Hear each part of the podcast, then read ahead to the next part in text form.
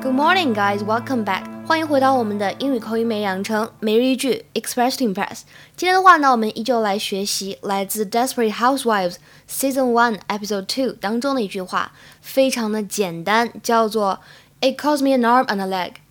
Cost me an arm and a leg. It cost me an arm and a leg. It cost me an arm and a leg.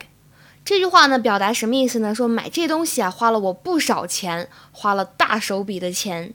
那么在读的过程当中呢，注意一下，cost 和 me 相遇的时候呢，这里的 t 有一个不完全爆破的现象，所以不要把这个 t 的音发的特别的清晰啊，感觉就是只做了口型，然后没有完全把这个音发出来。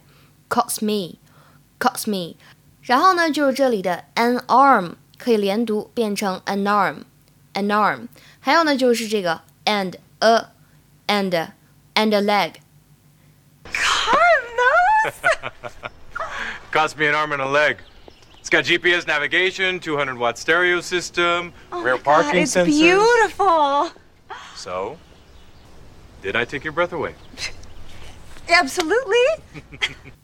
好，那我们来讲一下这样一个短语：cost somebody an arm and a leg。在英语当中呢，表达的是花了大价钱。大家千万不要按照字面的意思翻译成伤了胳膊、摔了腿。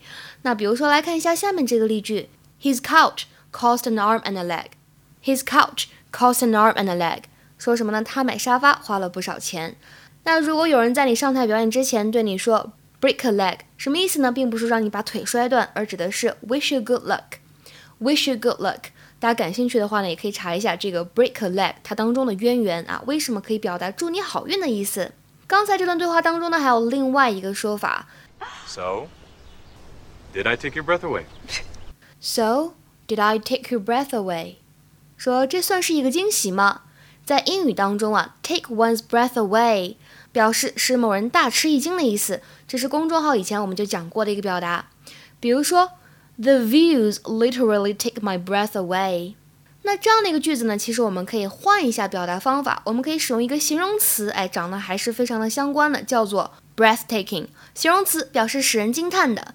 For example，我们可以用刚才这个句子换一下方法来表达：The views are literally breathtaking。什么意思呢？跟刚才那句话意思是一样的，说景色美的呢，简直让人窒息了，美的让我无法呼吸。